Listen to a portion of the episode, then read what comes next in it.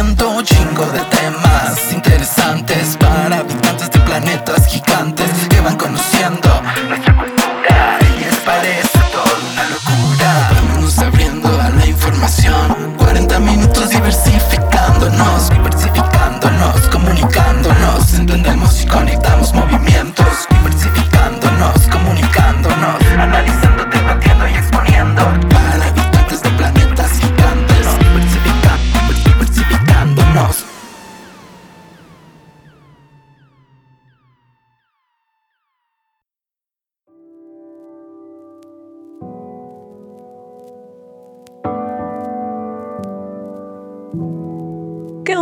vacunas? ¿Qué pasa cuando la información es emocional? ¿Debemos creerle a nuestros vecinos que escriben en redes? ¿Cómo lidiar con los antivacunas? Desde la vacuna contra la viruela hubo incertidumbre, ansiedad, desconfianza y surgieron preguntas similares. El debate en temas de salud se ha trasladado a un sistema de creencias y de defensa de las mismas. Muchas personas consiguen argumentar el por qué no deberían ponerse la vacuna. Encuentran apoyo en sus creencias, en publicaciones falsas, grupos de WhatsApp, familia y personas en quienes confían. Así se mueve la desinformación cuando se presenta una nueva vacuna o medicamento.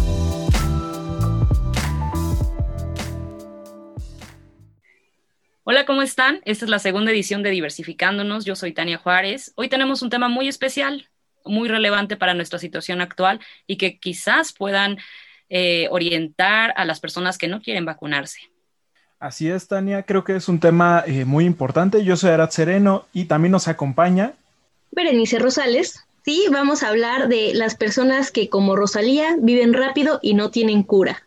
Las personas antivacunas. No, no es cierto, perdón por el chiste, pero sí, es un tema que, que a todos nos ha impactado en el- los últimos nueve meses y que además es súper importante porque quizás las personas que siempre habían tenido llena su cartilla de vacunación, ahora pues tienen esa duda de si vacunarse o no. Y es que como ha pasado pues eh, con el tiempo, la gente se va haciendo ideas gracias a lo que recibe a mensajes de WhatsApp, a lo que lee en Facebook. Entonces, eh, creo que es muy importante también hablar de que no solamente es algo que compete a este momento de la historia. Eh, el movimiento antivacunas es algo que existe desde hace varios años y ha ido tomando muchísimas fuerzas y creo que la pandemia y el surgimiento de una vacuna nueva para el coronavirus fue solamente, pues ahora sí que la gota que derramó el vaso para que todas las teorías conspirativas explotaran. Así es, estamos buscando y esperando que cambie el curso de esta pandemia, el retorno a nuestras actividades normales y vemos como esperanza tener una vacuna. Por supuesto, la ubicación geográfica, las comorbilidades ponen sobre relieve problemas graves que tenemos, ¿no? Por ejemplo, nosotros a nuestra edad tenemos que tener más paciencia porque si bien a lo mejor y no entramos en un grupo de riesgo, pues no vamos a recibir en los próximos meses una vacuna. Independientemente eh, del país en el que residamos, sería muy difícil que lo obtengamos y eso creo que nos pone, bueno, a mí la verdad es que sí me pone como como triste porque yo quiero ya salir, ya quiero una vacuna, incluso intenté registrarme. No, no es cierto, eso no. Pero sí, debería estar padre que pudiéramos tener ya todos una vacuna. Y justo, hay personas que estamos muy entusiasmadas con tener vacuna y quienes son resistentes a, a esta nueva cura. Se, extraña echar el perreíto en las siestas. Mira, la verdad yo no soy tanto de ir a antros, pero en cuanto esté vacunado, creo que va a ser de las primeras cosas que voy a hacer. Porque la verdad sí se extraña muchísimo salir. Y como tú lo dices, eh, nosotros no, no somos de los primeros en ser vacunados, ni lo vamos a hacer. Vamos a ser los últimos.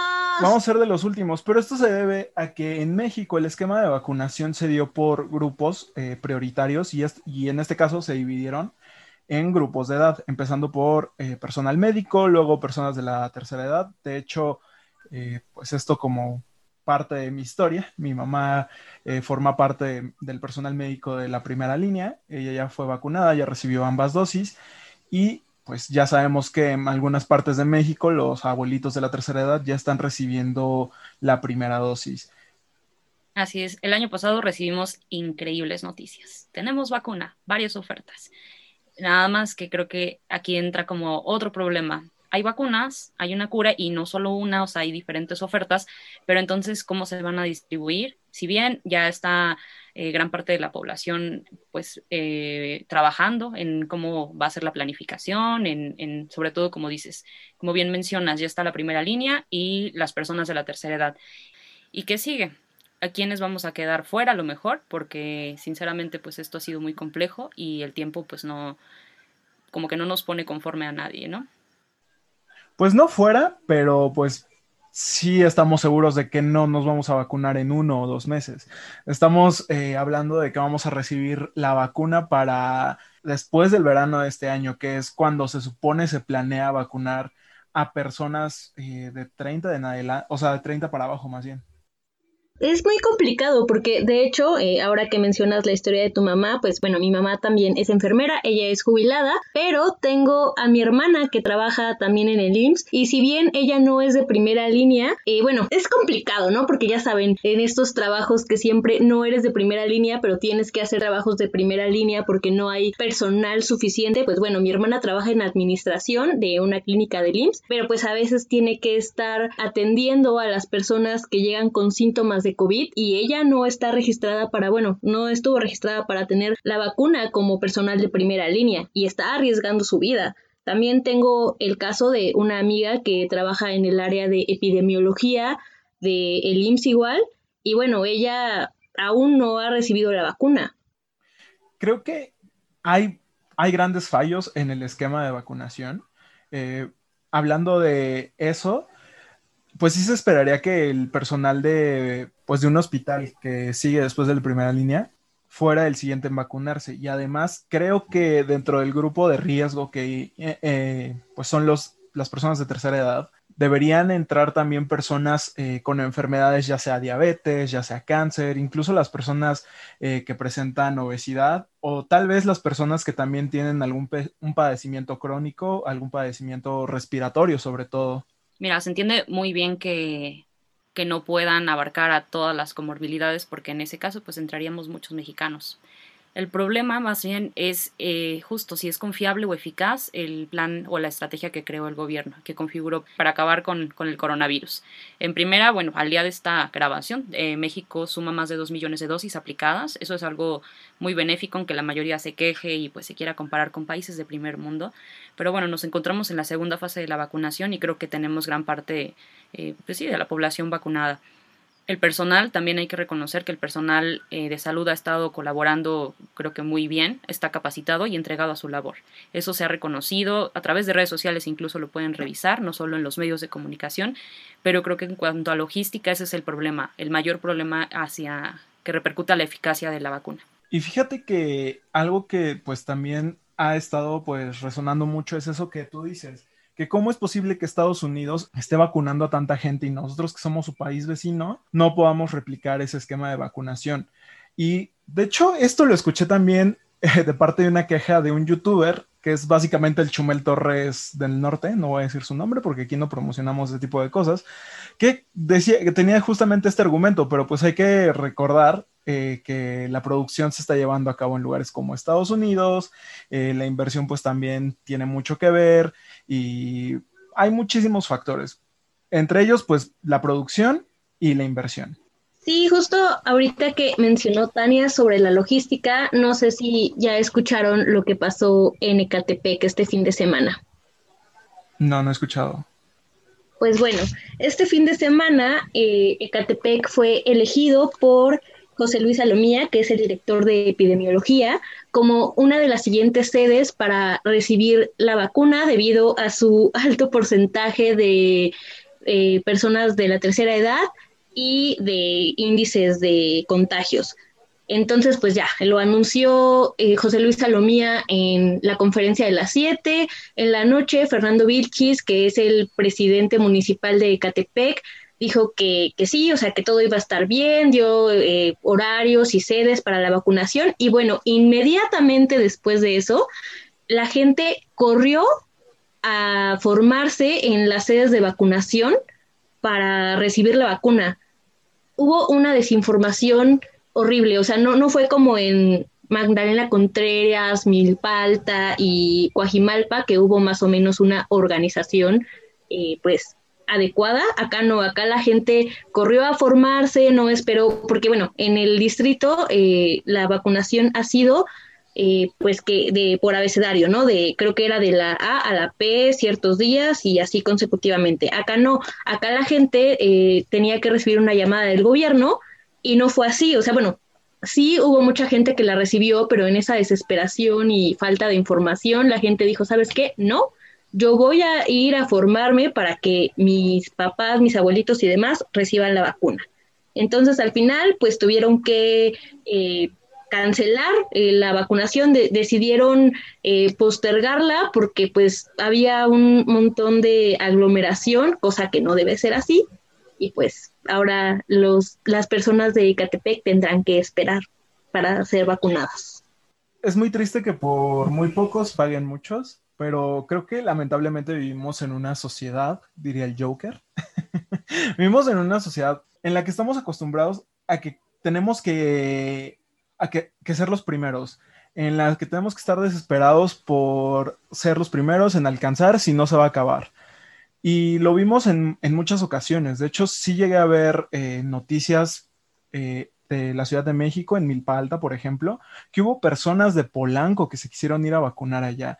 Y es, y es que la gente no llega a entender eh, lo necesario que es empezar a vacunar a las personas más vulnerables, eh, porque creo que si eres de Polanco, no, no entras tanto en esa categoría, a menos que seas una persona de la tercera edad. Y siendo de la tercera edad, de todas formas te va a llegar. Claro, y tienes más posibilidades, o sea, si, si te enfermas viviendo en Polanco, tienes más posibilidades de pagar un hospital privado, de encontrar un taque de oxígeno, que si vives, no sé, aquí en Esahualcoyo o en Ecatepec. Claro, México solo queda como en espera de obtener vacunas del extranjero. Hay personas que, como mencionábamos al principio, no están convencidas de vacunarse y justo eso nos abre como nos pone como sobre la mesa otro tema, el movimiento antivacunas, su historia y todo lo relevante para esta situación. Uf. Fíjate que ese tema eh, es uno de mis temas favoritos. Yo hice un reportaje, el movimiento antivacunas. Perdón, perdón, me obsesioné con ese tema un momento eh, de la vida. Pero la verdad es que es muy interesante cómo surge y todo empieza hace 30 años. Eh, había un científico, bueno, un científico doctor, que lanzó un estudio para una revista científica llamada The Lancet. Eh, no sé si han escuchado de ellas, chicas. No. Sí, claro. Bueno, esta es una revista científica muy prestigiosa y en este estudio, supuestamente, este doctor decía que las vacunas, en, especial la vacuna que te aplican para el sarampión, te, te causa, bueno, le causa a los niños autismo. Entonces se empezó a popularizar esa idea y la gente empezó a creerle.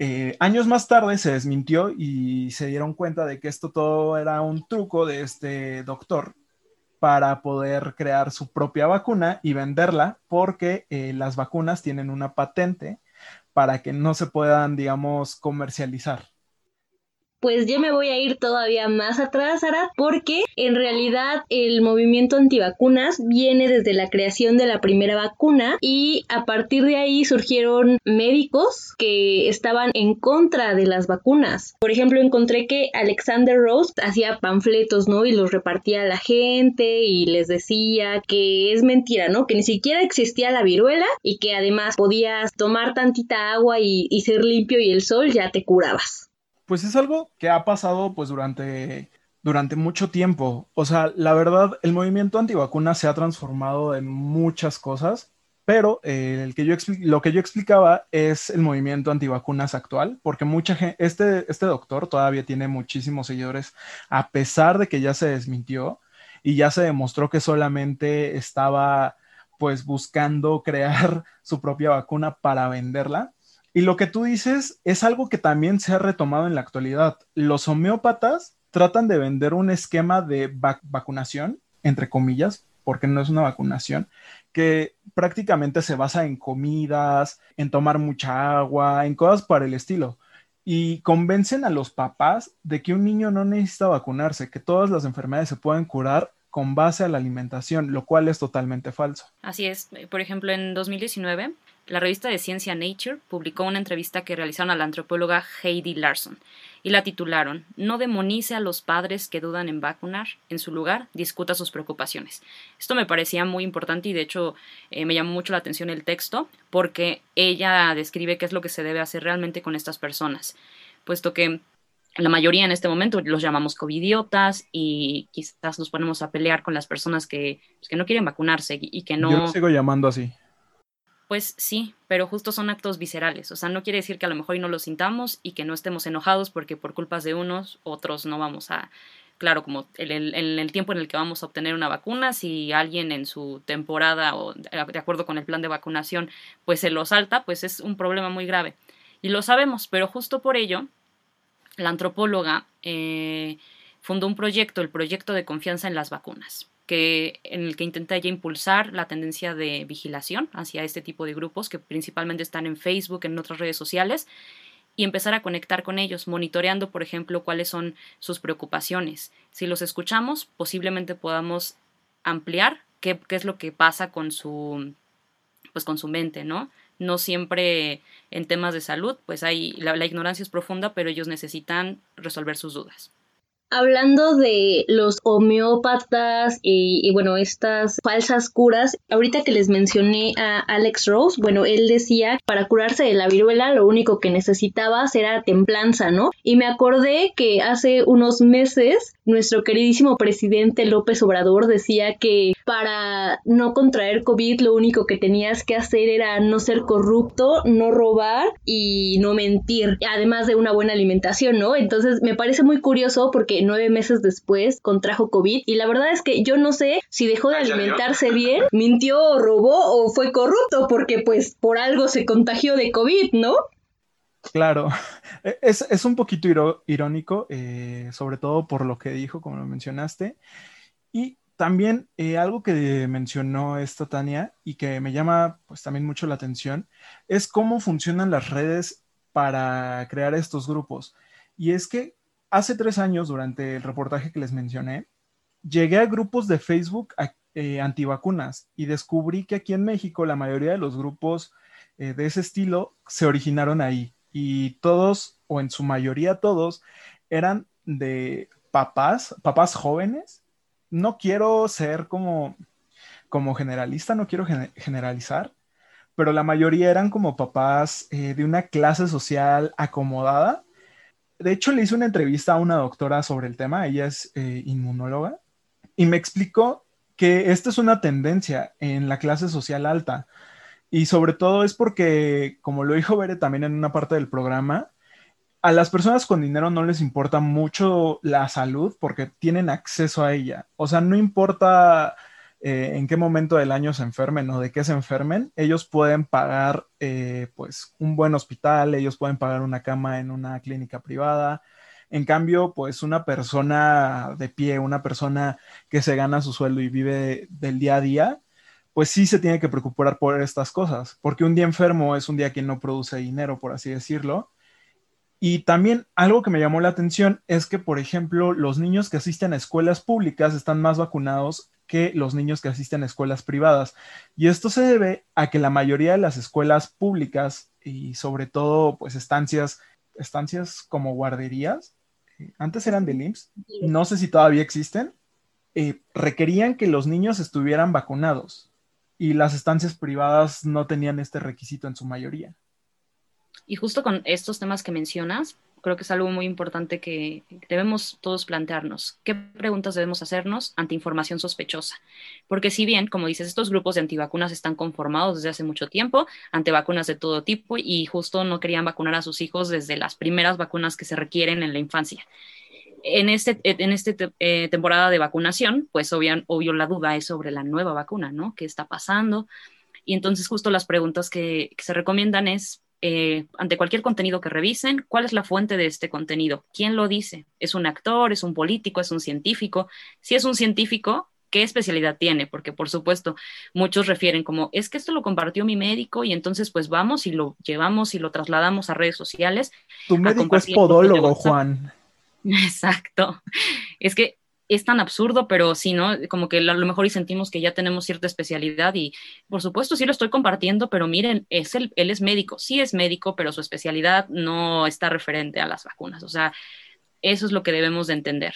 Y haciéndonos estas preguntas, nos vamos a alejar de las falsas noticias. Y eso creo que nos va a ayudar mucho para confiar en las vacunas y entrar a este proceso de vacunación. Hablando de fake news, ¿cómo la gente puede creer que tomando cloro va a evitar contagiarse de COVID? El que yo leí decía que tenías que tomar pinol. Y si hubo gente que, le, que lo hizo y me parece que fue en Chiapas. Tres personas o algo así terminaron en el hospital por tomar pinol. Pues justo en esta información falsa relevante a salud, lo, lo malo, y que creo que, o sea, no me da risa, la verdad, lo que pasa en las noticias falsas que tienen que ver con salud, pues es que la mayoría implican eh, mortalidad, porque no sabemos, o sea, no es, no es lo mismo compartir una noticia falsa sobre política, que si bien va a afectar la democracia, algo con salud y jugar con la salud, pues es muy, muy difícil. Y también, por ejemplo, esta parte que decías de eh, si eres de clase alta o si tienes cierto nivel de estudios, eso tampoco te exime de estar eh, dentro de este mundo de las fake news, de las noticias falsas. Hay tres sesgos cognitivos que, todos tendríamos que poner atención, ¿no? Hay uno que me, interesa mucho, sobre todo, que es el razonamiento motivado.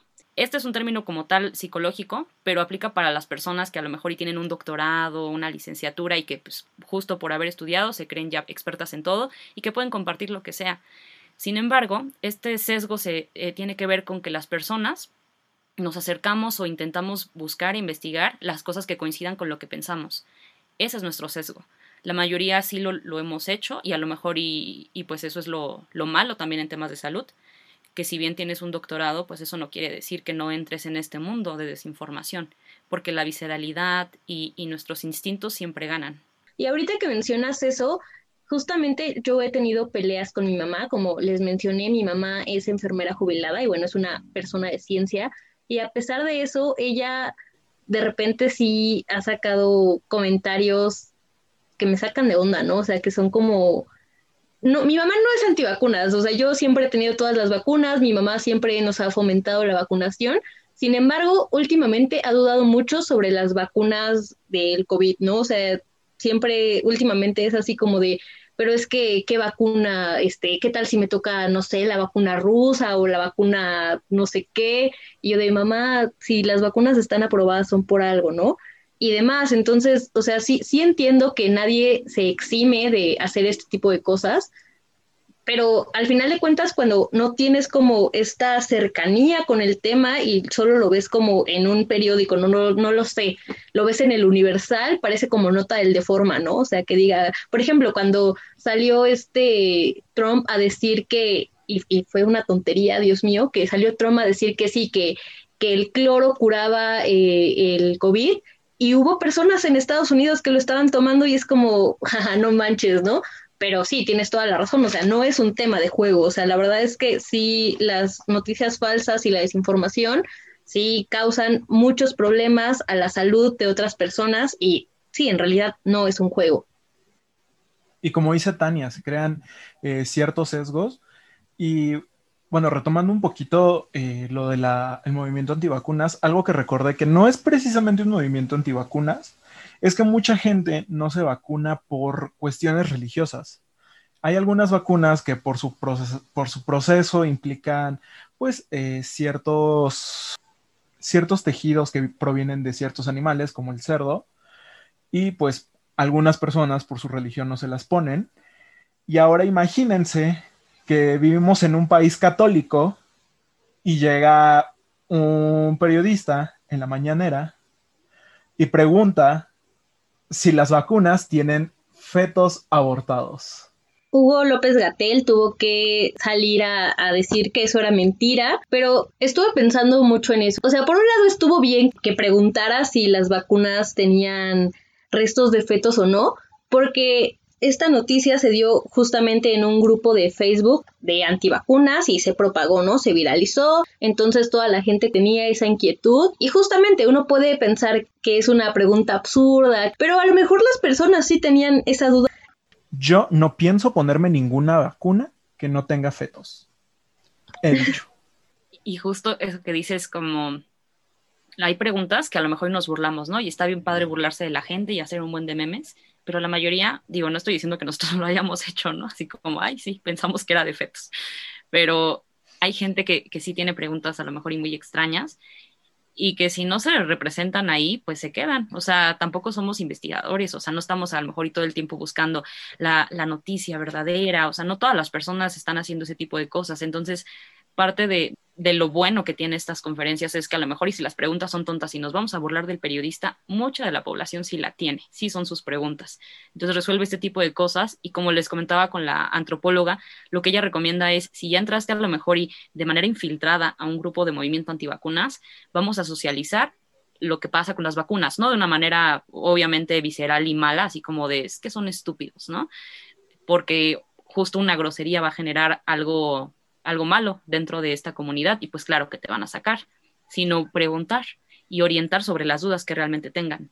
Pues mira, lo que yo propongo es que hagamos una fiesta con todas las personas antivacunas y con sus hijos y cuando estén distraídos los papás, ¡pum!, vacunamos a los niños. No sé, amigos, o sea, yo, yo he leído muchas teorías y noticias falsas y demás, no sé, como esta que decía que, que las vacunas iban a tener un chip y pues yo como ese tren de TikTok les digo, si las vacunas van a tener un chip para manejar mi vida, háganlo, háganlo, porque necesito que alguien maneje mi vida ya. Además, nuestros teléfonos ya nos espían todo el tiempo. Es verdad, amigo, te la pasas diciéndole todo lo que haces en esos jueguitos de Facebook de a qué artista te pareces y ya no quieres que te vacunen. Por Una empresa china ya tiene tus datos desde hace mucho tiempo, desde que buscaste cómo era tu, cómo ibas a ser de viejito, desde ahí una empresa china ya sabe todo sobre ti. Sí, ahorita ya, es que no me voy a poner la vacuna porque no sé qué tenga. Por favor, tomas Bacardí, tampoco sabes qué tiene.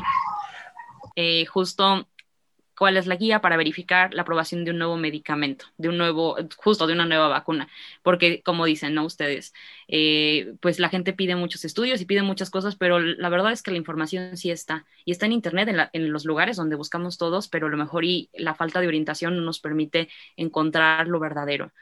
Y para esto, obviamente, la ciencia nos dice, ¿no? El ensayo clínico es el patrón de oro para verificar y aprobar cualquier medicamento. Todos estos medicamentos que ya que ya están eh, a la venta y que quedan pues para nosotros como con, bueno, que hemos ya a lo mejor y consumido. Y justo estas vacunas que ya se están poniendo han pasado por diferentes fases. Y las fases por supuesto que las pueden encontrar en estudios que pueden facilitarnos obviamente la lectura y todo. Y eso yo creo que es lo más importante para resolver nuestras dudas acerca de una vacuna. Mira, la verdad, aunque estén los estudios en internet, muchas veces eh, lo que pasa es que el lenguaje que se utiliza es muy técnico. Y creo que también aquí hay que aclarar la falta que hace en nuestro país el periodismo de ciencia, pero un buen periodismo de ciencia, uno que pueda llegar a la población y que sea entendible tanto como para personas que tienen una licenciatura como para personas que van en la secundaria. Sí, sobre todo lo que este, les decía, las el otro tipo de preguntas que también debemos hacer ante todo esto, si, si dices, no me la quiero poner porque no sé qué estudios tiene, bueno, hay que hacer preguntas. ¿Cuánta gente participó en estos estudios? Si hubo un estudio previo, fue un ensayo clínico, qué efectos secundarios observaron. Por supuesto, hay gente que piensa que a lo mejor y por los efectos secundarios se están negando porque no quieren sentir lo que mucha gente difunde. También hay que saber, a ver, quién lo está difundiendo. o sea, es lo mismo que con las fake news si es el presidente, mira, a lo mejor y podrá ser muy bueno en, sus áreas, pero es el presidente, no es un científico y pues por lo tanto no es una autoridad para poder escuchar ese tipo de cosas. En apariencia sí, pero no. ¿Cuántos participantes murieron? Si es que lo, hubo, para que también aseguren realmente si, si estas cuestiones son eh, verídicas o no.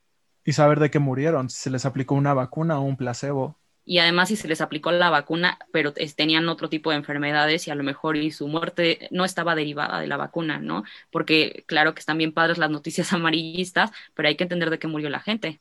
Sí, claro. Además, esto que mencionaba Arat es súper importante, tener buen periodismo de ciencia en México, porque, no sé, eh, creo que las personas que han estado yendo a las conferencias, a la novela de las siete con Hugo López Gatel, no todas estaban en el área de, periodismo de ciencia, o sea, la mayoría estaba en política, en otras áreas, tuvieron que empezar a ir, empezar a empaparse de todo este lenguaje y digo, no es que no puedan estudiar y entenderlo, pero también tienen que llevarlo a un lenguaje que todas las demás personas podamos entenderlo para que no haya malentendidos, para que no eh, sepamos, no haya confusiones y este tipo de, pues, preguntas extrañas, ¿no? O sea, digo, como lo mencioné hace rato, estuvo muy bien que este periodista en cuestión preguntara si había fetos en las vacunas o no, pero también es cierto que hay que tener cierto manejo del lenguaje porque no todos lo entendemos de la misma manera y no todos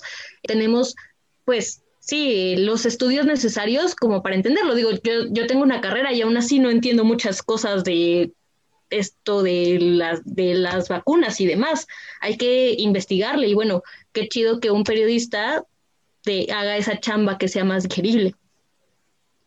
Ahorita que mencionaron todo esto, recordé que México es el segundo país en fake news y bueno, esto es muy difícil, muy complicado, muy complejo. Hay que informarse, hay que verificar la información, pero algo que no es una fake news ¿Se acuerdan que en enero de este año hubo una polémica porque Pepillo Origel recibió la primera dosis de la vacuna en Estados Unidos? Así es. Pues bueno, a pesar de todas las críticas y demás, ayer recibió la segunda dosis en Miami. ¿Y saben qué es lo peor? Que el señor tuvo el descaro de subirlo a sus redes sociales, creo que lo subió hoy, y de decir, pues miren, aquí estoy, no me quitaron, sí, fue así de no me quitaron este la green card, no nada, bueno, no es cierto, no es la green card, la visa, la visa. perdón, no me quitaron la visa ni nada, este, aquí estoy, no me pidieron ningún papel y bla, bla, bla. La verdad es que a mí me da muchísimo coraje porque en febrero Biden dijo que se iba a vacunar a todas las personas, o sea, incluyendo y documentados, pero imagínense si en un mundo paralelo no hubiera ganado Biden y hubiera, y hubiera ganado Trump. O sea, esto hubiera hecho que a las personas que realmente necesitan la vacuna no, no se pudieran vacunar, porque les iban a quitar esa oportunidad. De hecho, por el primer escándalo de Pepillo Origel, eh, estuvo a punto de suspenderse la vacunación a personas que no fueran residentes de Estados Unidos en el eh, en este caso, pues personas nativas de Estados Unidos. Afortunadamente esto no pasó, pero lo que sí se prohibió es que personas extranjeras, o sea, personas que no residieran en Estados Unidos de forma permanente, no, no pudieran recibir la vacuna. Esto se llama turismo de vacunas, se está dando en algunos lugares y pues obviamente eh, se hace porque en algunos lugares, llámese México, llámese otro país de Latinoamérica, no, no se está avanzando tan rápido como en otros lugares con la vacunación. Pero pues también esto es como meterse en la fila, ¿no? Porque tú te estás metiendo en la fila de un país extranjero donde una señora, un señor de 70, 80 años va a necesitar más la vacuna que tú. Claro, y entendemos la verdad la preocupación, o sea, la mayoría, pues eh, a lo mejor y por no tener ciertos privilegios, pues podemos criticar, ¿no? Muy a gusto, pero sí dan ganas de, irse, o sea, es algo que, que creo que la mayoría hemos podido pensar, ¿no? O sea, ya necesito una vacuna y me gustaría que mi familia también estuviera vacunada.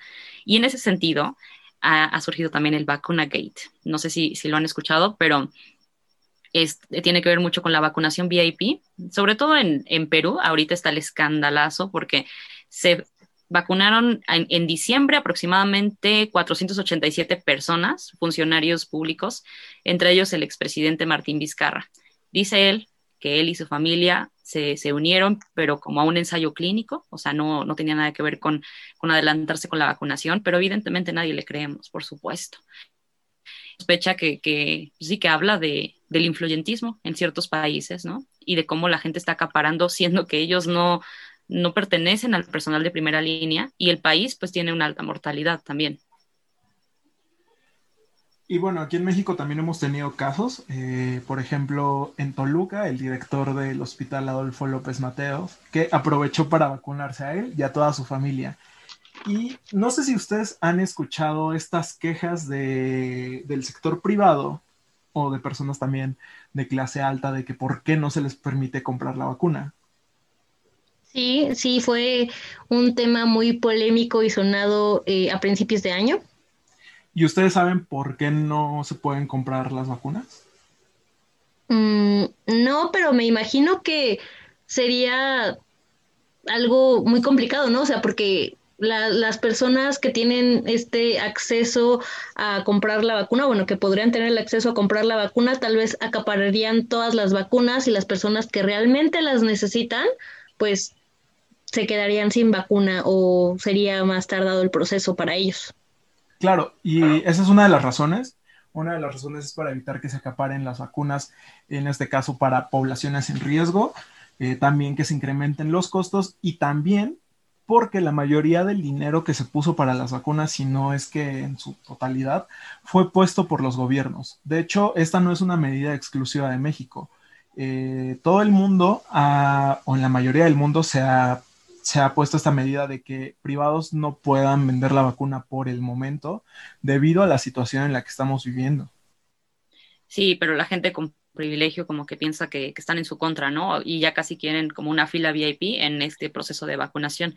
Es otra de las cosas absurdas que se han visto y que, y que, y que van revelando como mucho, mucha falta de ética eh, en las personas que sí, que tienen a lo mejor y más dinero. También, por ejemplo, algo importante el programa COVAX. Ha sido una ayuda muy, muy buena para los países pobres, pero justo, eh, creo que fue a principios de febrero, anunció que América Latina, el Caribe y Canadá recibirían aproximadamente 280 millones de vacunas. Ustedes díganme, ¿cómo que Canadá? O sea, de veras que es una burla. A mí me parece una burla y no. Justamente, Canadá eh, tiene vacunas para vacunar aproximadamente a tres veces su población. Canadá es como ese tío que se cree buena onda, pero al final no lo es, ¿no? O sea, como que siempre se dice, ah, sí, somos bien chidos y así, y a la hora de la hora, o sea, ¿para qué quiere las vacunas? ¿Para qué las quiere? O sea, ni siquiera las puede vender, no puede hacer nada, o sea, no, no puede hacer, bueno, al menos de que haga turismo de vacunas y, y algo así, pero ni siquiera es posible eso, o sea, ¿para qué? ¿Se las vas a poner a las personas de las poblaciones en las que pones tus minas? Esperemos que eso lo haga, porque ahí vamos a salir beneficiados nosotros entonces. Pero pues. Sí, pero justo esto, esto me, o sea, a mí obviamente, y creo que a la mayoría nos molesta, porque el programa COVAX surge para ayudar y para financiar con, con los ingresos de, de, la OMS, para pagar las vacunas a los países que no pueden, eh, o más, más bien que no tienen ingresos altos y no podrían obtener vacunas, como nosotros. Somos uno de los países que podemos ser beneficiados del programa COVAX. Eh, requerimos este tipo de programa. El programa es muy bueno, me parece que sí tiene un buen planteamiento, pero este tipo de cosas como dárselo a Canadá, o sea, ¿para qué? Sí, de hecho, México va a recibir 6.472.800 dosis del programa COVAX, lo cual es muy bueno. Y, y, justamente, ¿no? Es este problema de que Canadá va a recibir vacunas innecesarias para ellos, está como turbio, ¿no? O sea, porque se supone que están regulando esta entrega de vacunas. No entiendo qué, qué sucedió ahí. Creo, creo, que se tendría que hablar de una redistribución porque pues también hay que hablar de, de los procesos para mantener estas vacunas. Hemos visto que la mayoría eh, necesitan niveles eh, pues bajo cero, necesitan temperaturas muy muy bajas. Eh, la más baja que he visto es menos 75 grados la más alta es menos 20 grados. Entonces, creo que también la distribución es un tema muy importante a tratar y pues no son cosas que puedes andar trayendo de un lado al otro. No, no es, a la vacuna no le puedes decir punto medio, porque en lo que llega al punto medio ya se, ya se echó a perder. Pues sí. Canadá no puede andar de neni. No, definitivamente Canadá no sería una neni, porque las nenis son buena onda. Ya hemos visto que Canadá es, es todo menos buena onda. Sí, nada más es, es, como Regina George, ¿no? Que se hace buena onda, pero en realidad habla mal de ti a tus espaldas. Y pone minas en tus países. en tus tierras. En tus países, en tus tierras. Sí, y obviamente todos estos problemas no es que sean nuevos, pero justo una crisis revela muchas cosas. A lo mejor y también eh, viéndole el lado positivo, eh, es un buen tiempo para repensar, para hacer huelgas, para protestar por diferentes cosas que antes no nos planteábamos, pero que ahorita se revelan y se hacen más fuertes, ¿no? Como todo este desequilibrio que hay, no nada más por no tener dinero y por pertenecer a un país de tercer mundo, sino justo en eh, los países que sí tienen y que aunque tuvieran el, tiempo necesario para vacunar a su población, están acaparando vacunas y restándole a, los otros países, siendo que haciendo este tipo de cosas también, eh, digamos que ponen en un modo más lento la erradicación del virus. O sea, no sé, creo que esta, esto es muy incongruente. Amiga, amo que haya salido tu parte socialista, pero no podemos hacer huelgas, estamos en contingencia, hay aglomeraciones, Tania, por favor. Huelgas virtuales. O sea, hay que hacer huelgas virtuales, nada más, amigos, no salgan a las calles a tomar eh, cosas así. Es una huelga, no, no, dije protestas, y de todos modos hay cosas que son necesarias, ¿no? Creo que también sabemos que cada quien toma su riesgo, y pues a lo mejor y puedes estar haciendo activismo de sofá, ¿no? En redes sociales, pues qué chido, pero hay gente que no puede hacer activismo de sofá y también hay que respetarlo. Eso es cierto. Yo estoy algo peleado con el activismo de sofá, para ser honestos. Sí, pero no es un momento de, bueno, o sea, si, si tienes la posibilidad de quedarte en tu casa, si tienes ese privilegio, creo que es momento de, de hacer activismo de sofá.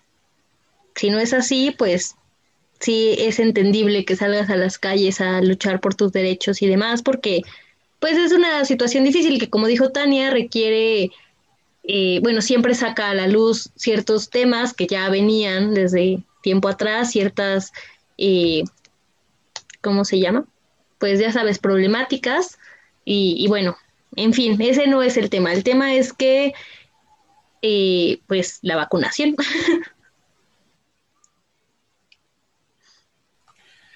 Pero mientras yo planeo una manifestación afuera de la casa de Pepillo Origel acompañado por Tani y por Bere. Por pues supuesto. pues lamento decirles que el programa del día de hoy ha terminado. Recuerden seguirnos en nuestras redes sociales. nos pueden encontrar en Twitter e Instagram como arroba tu podcast bajo en Facebook como diversificándonos. Recuerden seguir a las personas que hicieron las imágenes, a Purple Moon Studios y a Hugo, Hugo Loredo, que se encargó de hacer este increíble intro. Gracias por escucharnos en esta segunda edición. Esperemos que nos sigan escuchando. Yo soy Berenice Rosales y pueden encontrarme en Twitter como Berenice con Z. Yo soy Tania Juárez y a mí me pueden encontrar como Tania Juárez Mora. Yo soy Arat Sereno y a mí me encuentran en todas las redes sociales como My Life Azarat. Hasta la próxima.